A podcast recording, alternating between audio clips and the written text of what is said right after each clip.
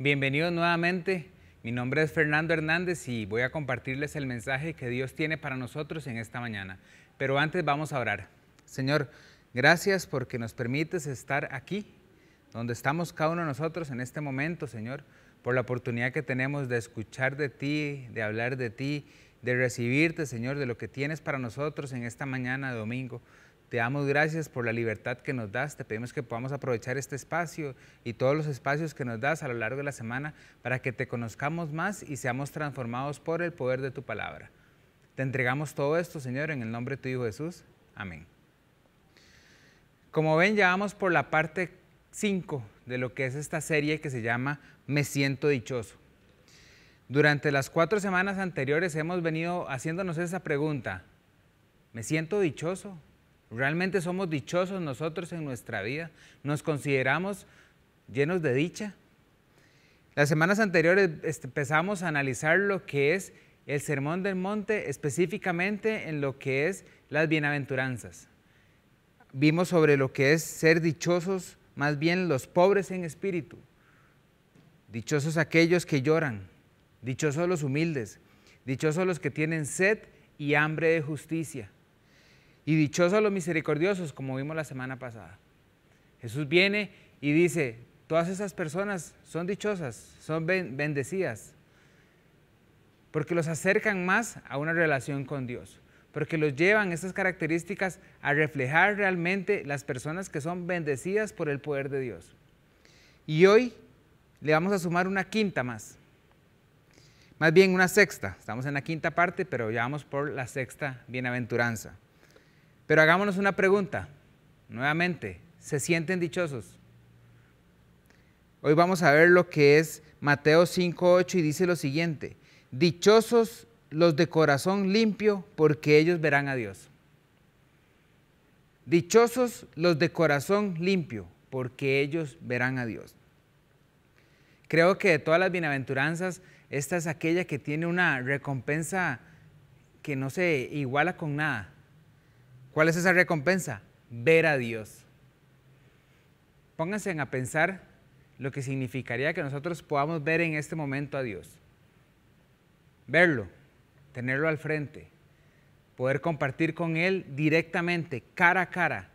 Jesús nos dice, dichosos los de corazón limpio, porque ellos verán a Dios. Pero solamente aquellos que tienen un corazón limpio. Una gran recompensa pero que necesita algo antes. Necesita una primicia, como dicen. Algo que genere el que yo pueda venir y ver a Dios. En algún momento hemos dicho, esta persona sí tiene un corazón lindo. Qué corazón tan amable, tan lleno de Dios, tan noble tiene esta persona. O se los han dicho a ustedes en algún momento. Qué lindo corazón tienes. Qué bonitos los sentimientos que salen de tu corazón. Estas son cosas que describen a alguien bueno.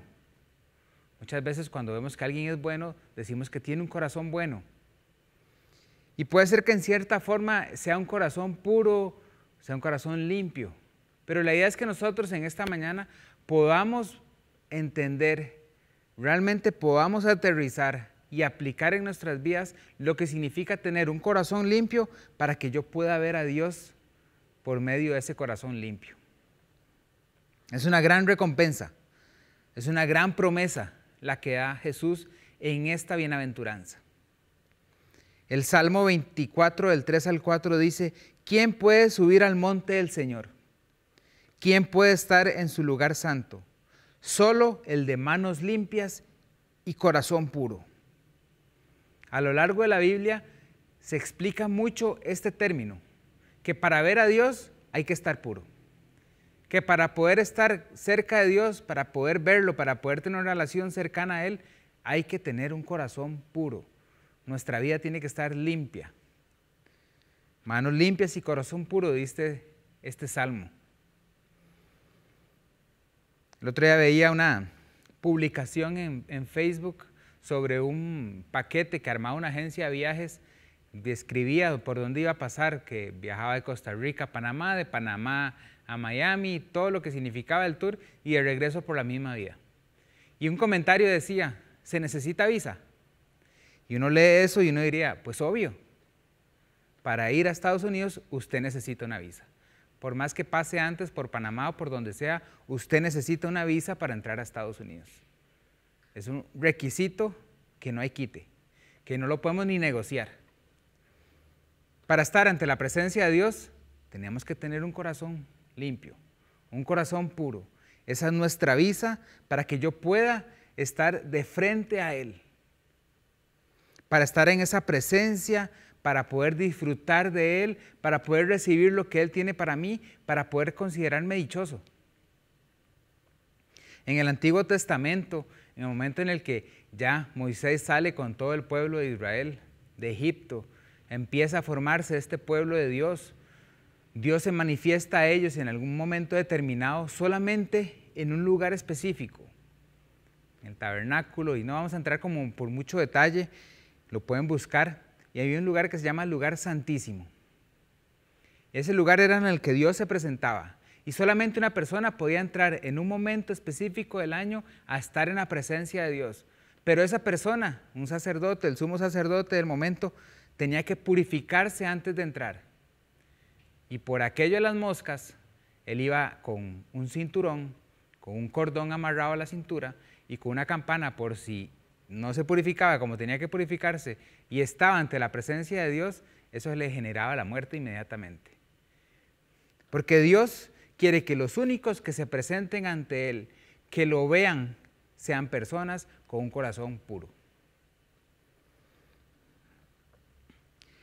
Dios toma muy en serio este, este hecho, esta, este, este requisito, si lo podemos decir de esa forma, que hay que tener un corazón limpio, puro, una vida pura, una vida completamente agradable a Dios para que yo pueda estar en su presencia, para que yo pueda verlo, para que yo pueda disfrutar de lo que Él tiene para mí y que yo pueda entender realmente lo que Él quiere que yo haga para Él.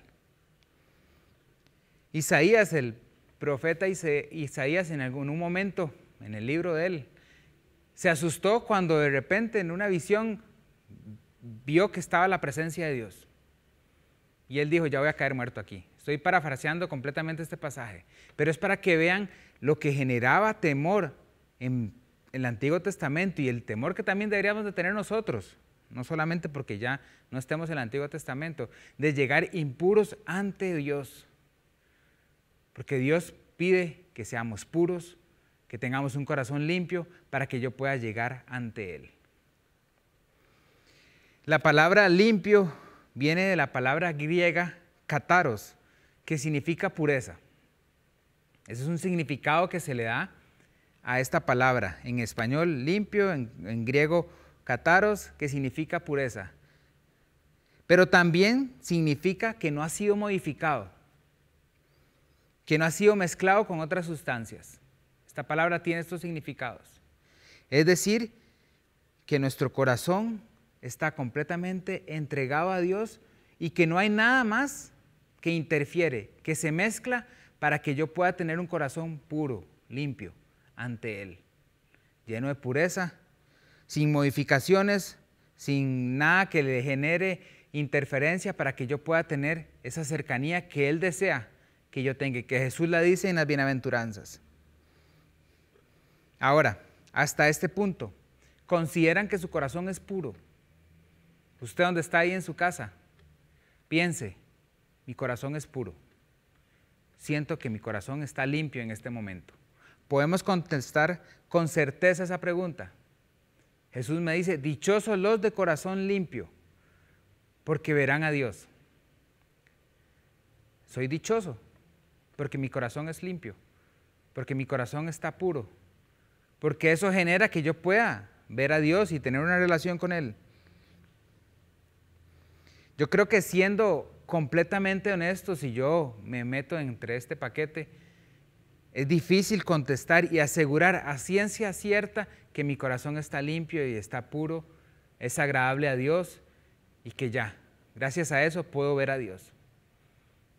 Cuesta realmente el poder tener, digamos, esa, eh, No le digamos a ese atrevimiento, sino que esa confianza de decir mi corazón está puro, estoy tranquilo, está limpio y por ende puedo ver a Dios. El mismo David, si regresamos al Antiguo Testamento, sabía que su corazón de repente podría, podía más bien ensuciarse, podría volverse turbio nuevamente. Dios le agradaba la vida a David y dice que su corazón le agradaba. Pero David no era la persona perfecta. En un momento de su vida pecó, pecó con ganas, adulterio, eh, conspiración de, para un asesinato, mintió, hizo un montón de cosas. Que eso lo que generaba era que su corazón estuviera completamente sucio, impuro. Pero él cambia su manera de vivir y empieza realmente a convertirse el David del que recordamos, el David del que Dios estaba orgulloso. Y él en un momento dado, después de vivir todo esto, dice en el Salmo 139, 23 al 24, examíname, oh Dios, y sondea mi corazón. Ponme a prueba y sondea mis pensamientos. Fíjate si voy por el camino malo y guíame por el camino eterno. David tenía dudas en sus momentos. Y él llegaba y se lo comunicaba completamente a Dios y le decía, Dios, dígame cómo está mi corazón. Sondéelo, examínelo. Hágame ver realmente si voy por el buen camino, si voy bien, si mi corazón está puro y, por eso puedo llegar y estar cerca suyo, el camino bueno.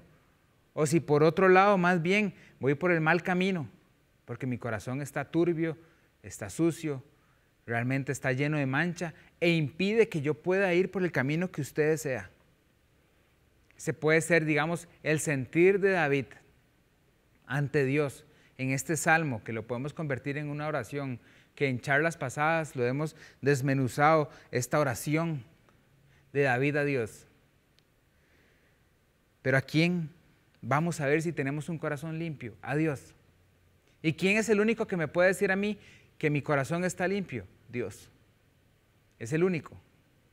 Por más que yo me autoanalice, o, si les pasa las mías, que a veces me cuesta realmente el, generar un criterio sobre cuál es mi estado ante Dios, porque se sobreponen el orgullo, el sentirme, bueno, por las responsabilidades que tengo y por estar hablando, por estar enseñando, y realmente es que tengo un corazón limpio, puro ante Dios.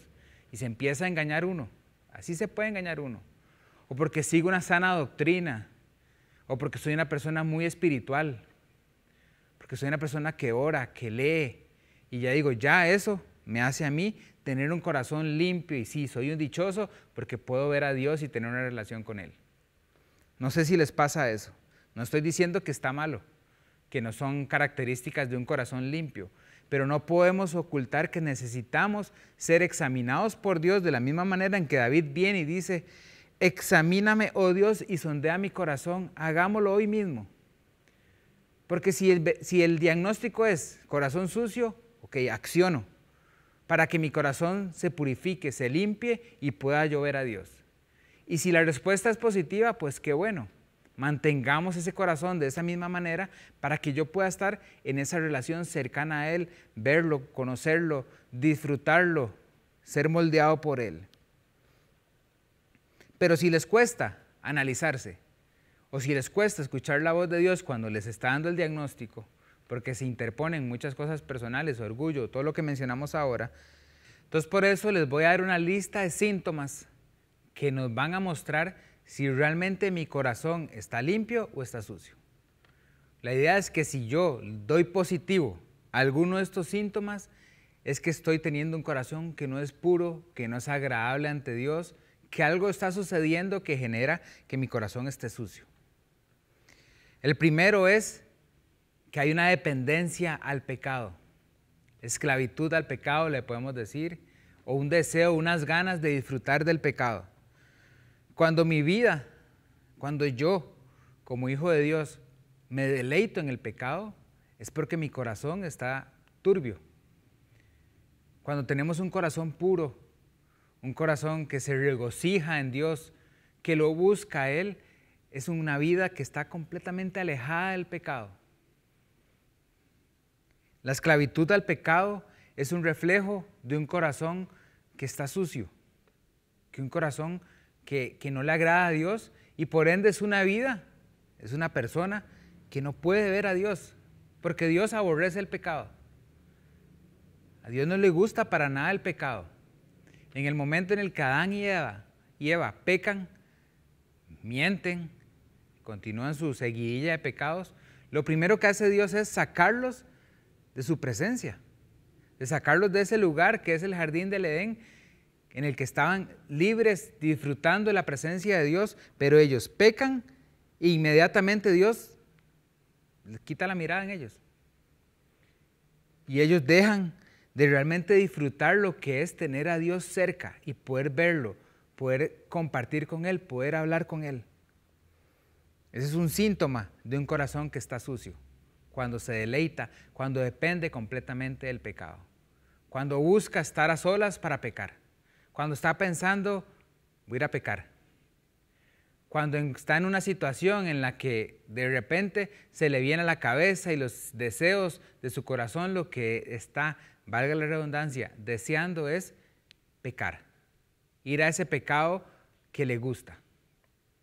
Creo que todos conocemos cuál es ese pecado que nos puede estar esclavizando y que impide que mi corazón esté limpio y que impide que yo pueda disfrutar de Dios, verlo a Él. Otro síntoma es un corazón en el que hay rencor. Un corazón puro, un corazón limpio, siempre busca el perdón. Pero cuando hay rencor, cuando hay ira, cuando hay sentimientos negativos hacia alguna persona, cuando nos hacen algo y no demuestro misericordia, como veíamos la semana pasada, sino que más bien busco castigo, busco de qué manera ejecuto algo contra la persona que me dañó.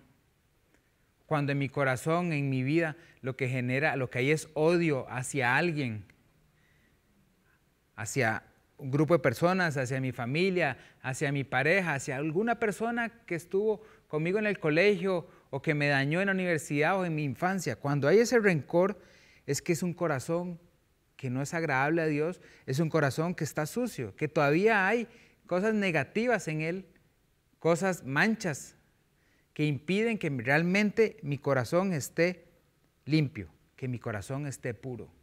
Porque Dios es un Dios de perdón. Y Dios desea que no haya rencor en nuestras vidas. Otro síntoma es falta de amor hacia los demás. Cuando nosotros tenemos un corazón limpio, que se deleita en Dios, que es agradable ante Él, que es dichoso, que somos dichosos ante Dios, demostramos amor a los demás, sin importar quién sea.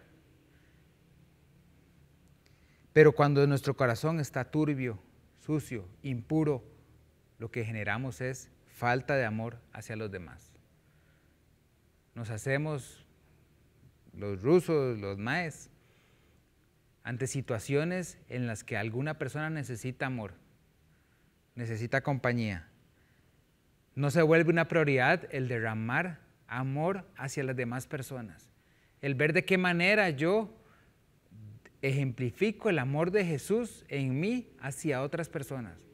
Porque va a ser muy difícil que en un corazón lleno de rencor, de pecado, pueda fluir amor.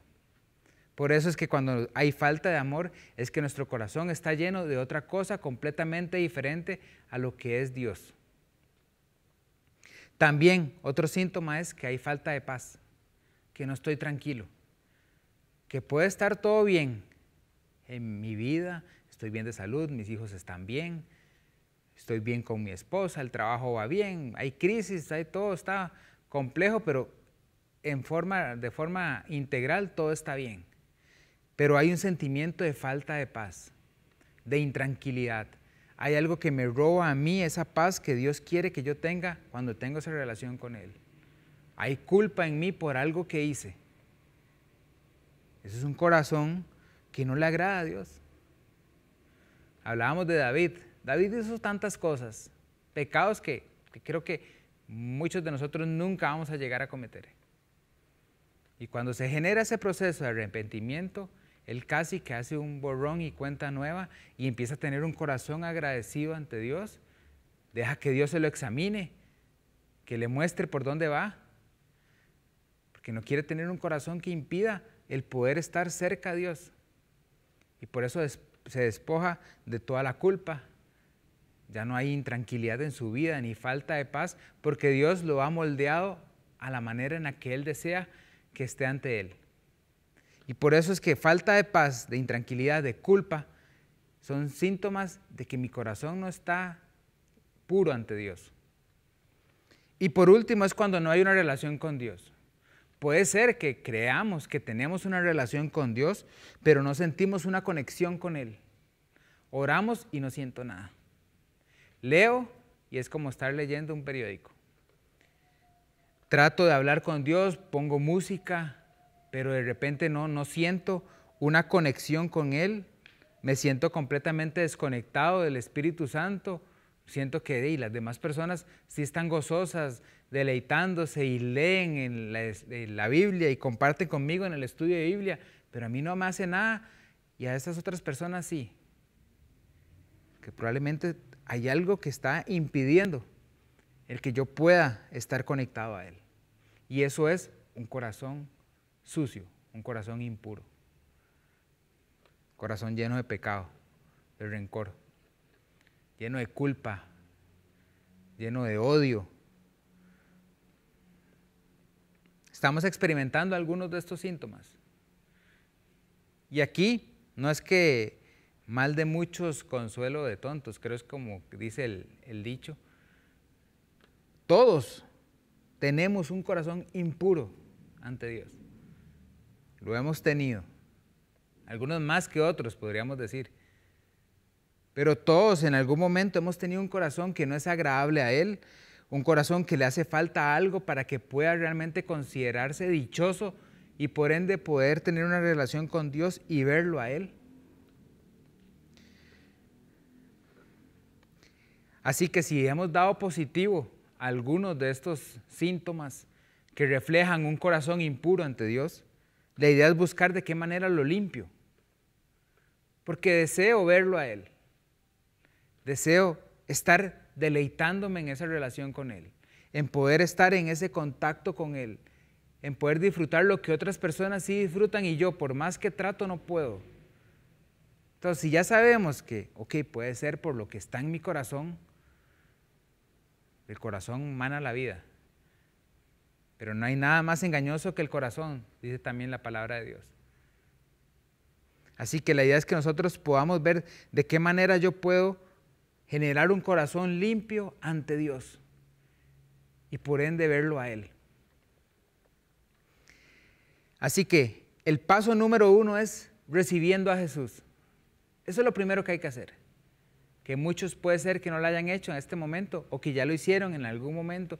Ese es el paso número uno para que mi corazón empiece a limpiarse, para que empiece ese proceso de empezar a sacar todo lo malo, todos esos malos pensamientos, esos malos deseos, ese pecado que me esclaviza y lo cambio por tener a Jesús en mi vida, por un Jesús que llega y toma control de mi corazón, por un Jesús que por medio del Espíritu Santo empieza a manar vida en él empieza a generar un nuevo ser en mí con un corazón completamente nuevo, un corazón que es limpio, puro y agradable ante Dios.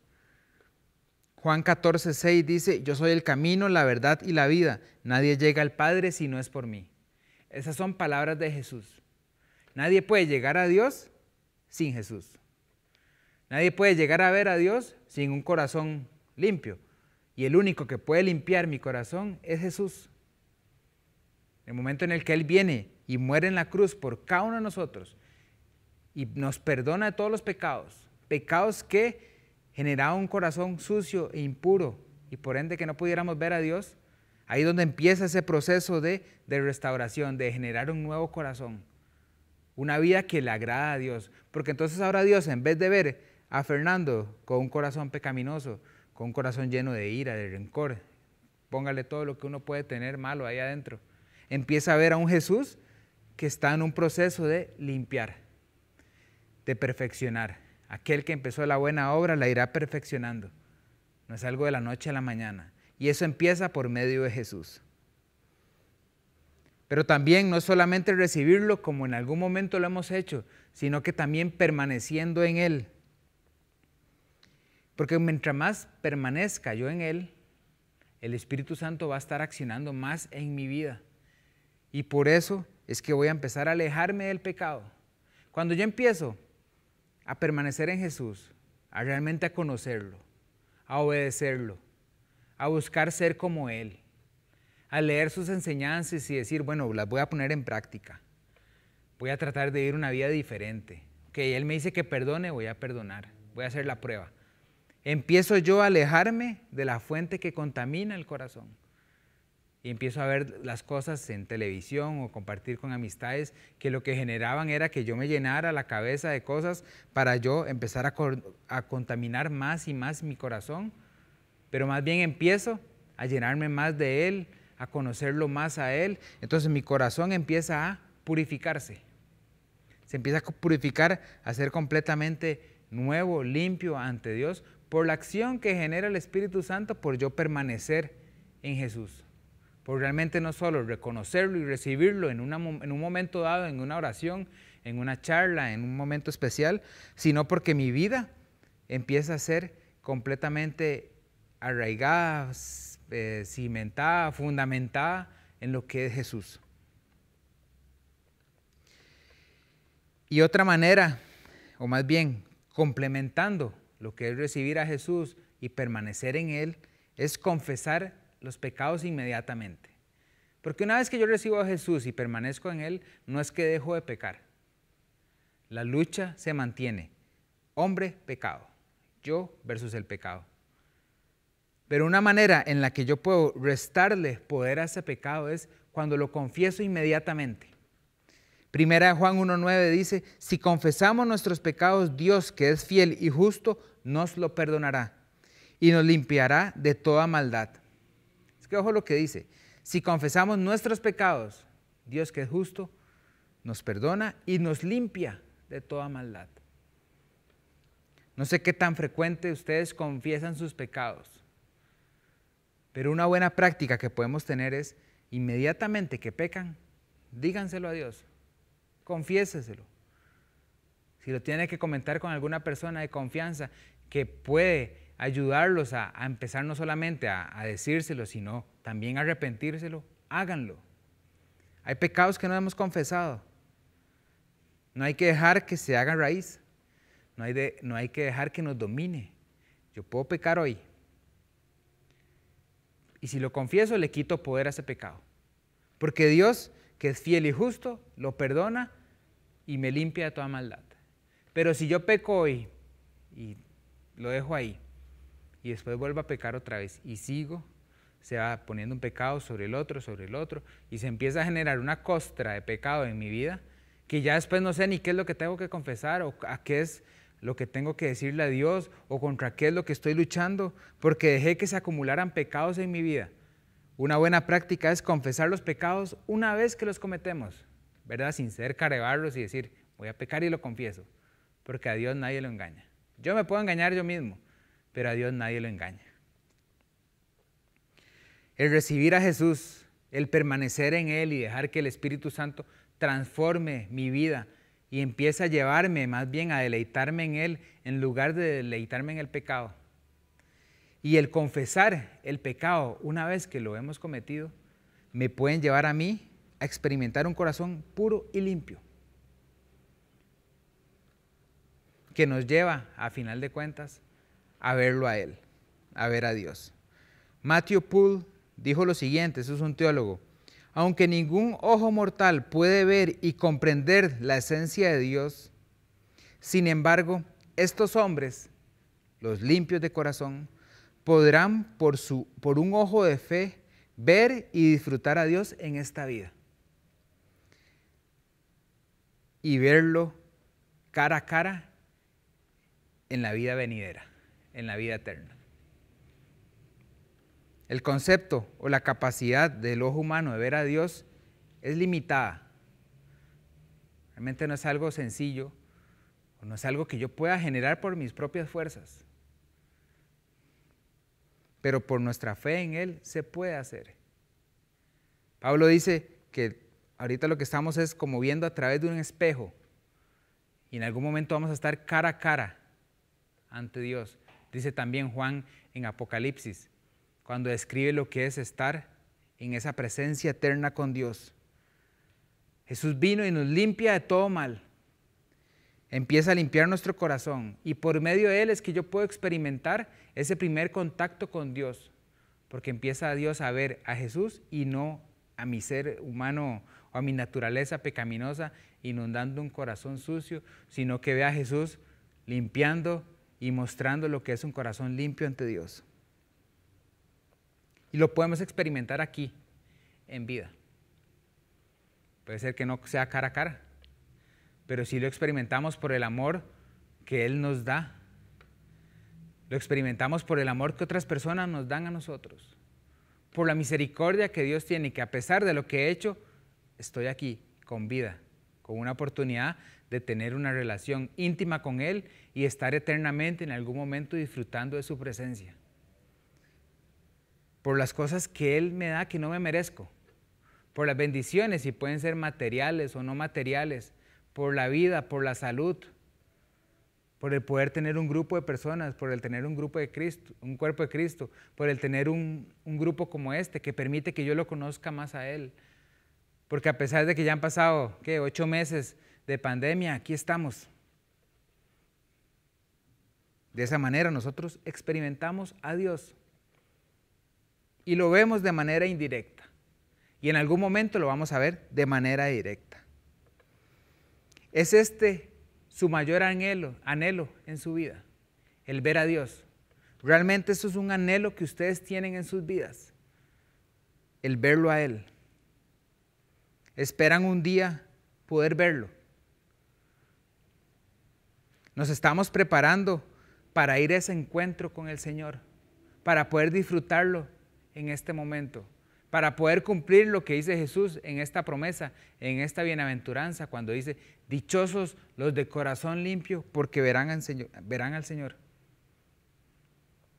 Queremos disfrutar de esa promesa, de ese bien supremo que Él nos da a nosotros, de que por ser sus hijos podamos verlo, disfrutarlo como Padre, tener una relación con Él. Pero para eso necesitamos un corazón limpio. ¿Cómo está nuestro corazón al día de hoy? ¿Qué está interfiriendo? ¿Qué está impidiendo que mi corazón sea limpio? Si dimos positivo a alguno de estos síntomas, la receta está, los medicamentos, el plan de tratamiento está Hay que recibir a Jesús como el único que puede limpiar mi corazón. Hay que permanecer en Él para que yo pueda dejar de vivir en todo lo que genera que mi corazón esté sucio y más bien en vivir una vida que sea agradable a Dios. Y hay que quitarle poder al pecado que ensucia mi vida, ensucia mi corazón, confesándolo inmediatamente. Porque estoy seguro que todos queremos ver a Dios. Oremos. Señor, gracias porque nos das la oportunidad hay una promesa dada por ti, Señor. Una recompensa, Señor, también, algo inmerecido que es el poder verte, el poder estar contigo, el poder, Señor, tener una relación contigo.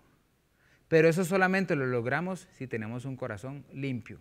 Porque entre el pecado y, y, lo que eres tú, Señor, como nuestro Dios, no hay comunión. Por eso deseas que haya un corazón limpio en nuestras vidas, que mi vida sea limpia ante ti, que realmente yo pueda, no sé, Señor, poder tener algo, un corazón que te agrade. Te pedimos para que, como dijo David, oh Señor, examina mi corazón y muéstrame si voy por el buen camino o por el mal camino. Muéstrame si tengo un corazón agradable a ti o un corazón, Señor, que está sucio, que está impuro y que impide que yo pueda tener una relación contigo, que impide que pueda ver la gran cantidad de bendiciones que tienes dadas para mí. Te pedimos, Señor, para que si nunca he recibido a tu Hijo Jesús en mi vida, que hoy sea el momento para empezar ese proceso de purificación que viene dado solamente por tu Hijo Jesús, que es el camino, la verdad y la vida, y que solamente por medio de Él podemos llegar ante ti. y que podamos permanecer en Él para que ese proceso se mantenga, esa perfección de corazón se mantenga constantemente en mi vida, Señor, y pueda repeler la tentación, las ganas de pecar. Y si peco, Señor, que lo pueda confesar, que lo pueda entregar, que pueda desechar completamente el poder del pecado sobre de mi vida, que más bien pueda yo deleitarme en ti por medio de tu Hijo Jesús.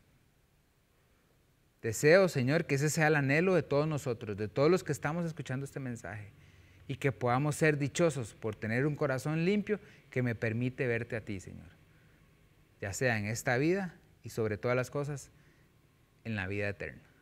Te damos gracias, Señor, y te entregamos todo esto en el nombre de tu Hijo Jesús.